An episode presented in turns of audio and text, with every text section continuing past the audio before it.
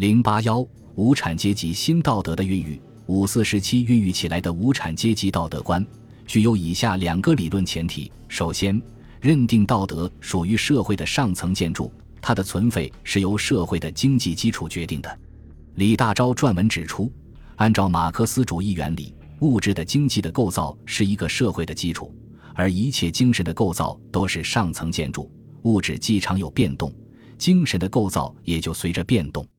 所以，思想主义、哲学、宗教、道德、法治等不能限制经济变化、物质变化，而物质和经济可以决定思想主义、哲学、宗教、道德、法治等。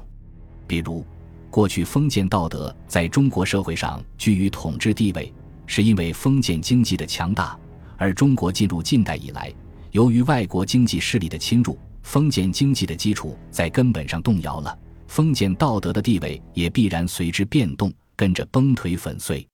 这种新的道德观使一些人认识到，道德的改造要同社会制度的改造结合起来。人的改造当先改造社会制度，社会制度改造好了，个人的道德也会变好了。现在一般人仅仅于道德问题，却不晓得打破恶社会制度。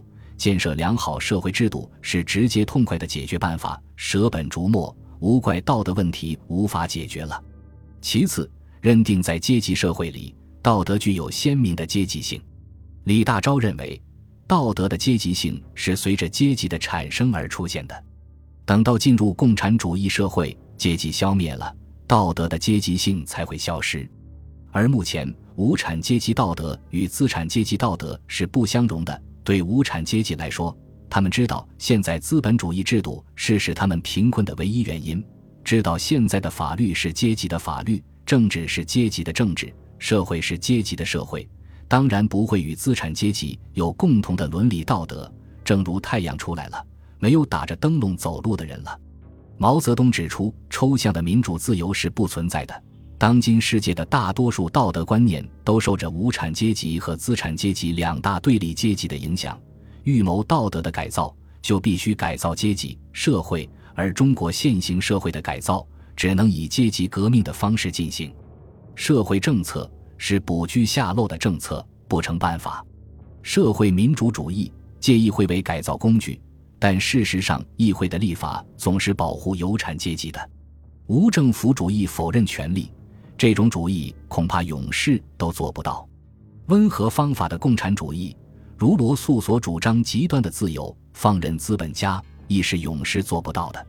激烈方法的共产主义，即所谓劳农主义，用阶级专政的方法，是可以预计效果的，故最宜采用。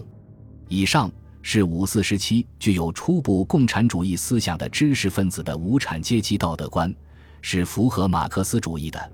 至于无产阶级道德的具体内容，当时还少有人论及。五四时期开始孕育的无产阶级道德，是中国人探索寻求到的又一种新道德。它由先进知识分子发轫传播，由随后出现的共产党人承继发展，至抗日战争中后期以毛泽东为人民服务、纪念白求恩、刘少奇论共产党员的修养等文章的发表为标志。最终确立了全心全意为人民服务的核心内容，无产阶级新道德不出孕育形成阶段，最终成熟确立起来了。这种全心全意为人民服务的无产阶级新道德，在民国时代具有自己鲜明的特色，它集中体现于共产党人身上。其主要内容有以下几点：一是共产党人和最广大的人民群众取得最密切的联系，一刻也不脱离群众。一切从人民的利益出发，而不是从个人或小集团的利益出发。要向人民负责，每句话、每个行动、每项政策都要适合人民的利益。如果有了错误，定要改正。对人民要做到鞠躬尽瘁，死而后已。二是有民主的精神，勇于批评与自我批评。一切革命队伍的人都要互相关心、互相爱护、互相帮助。关心党和群众，关心他人，毫不利己，专门利人。三是反对自由主义、宗派主义。一个共产党员应该是襟怀坦白、忠实、积极，以革命利益为第一生命，以个人利益服从革命利益，为党的统一、为党的团结而斗争；四是对于国家、民族、本阶级、党有无限的忠诚，热爱国家，热爱人民，热爱自己的党，是一个共产党员必须具备的优良品质。无产阶级新道德在中国的逐渐社会化和大众化，则是中华人民共和国建立以后的事了。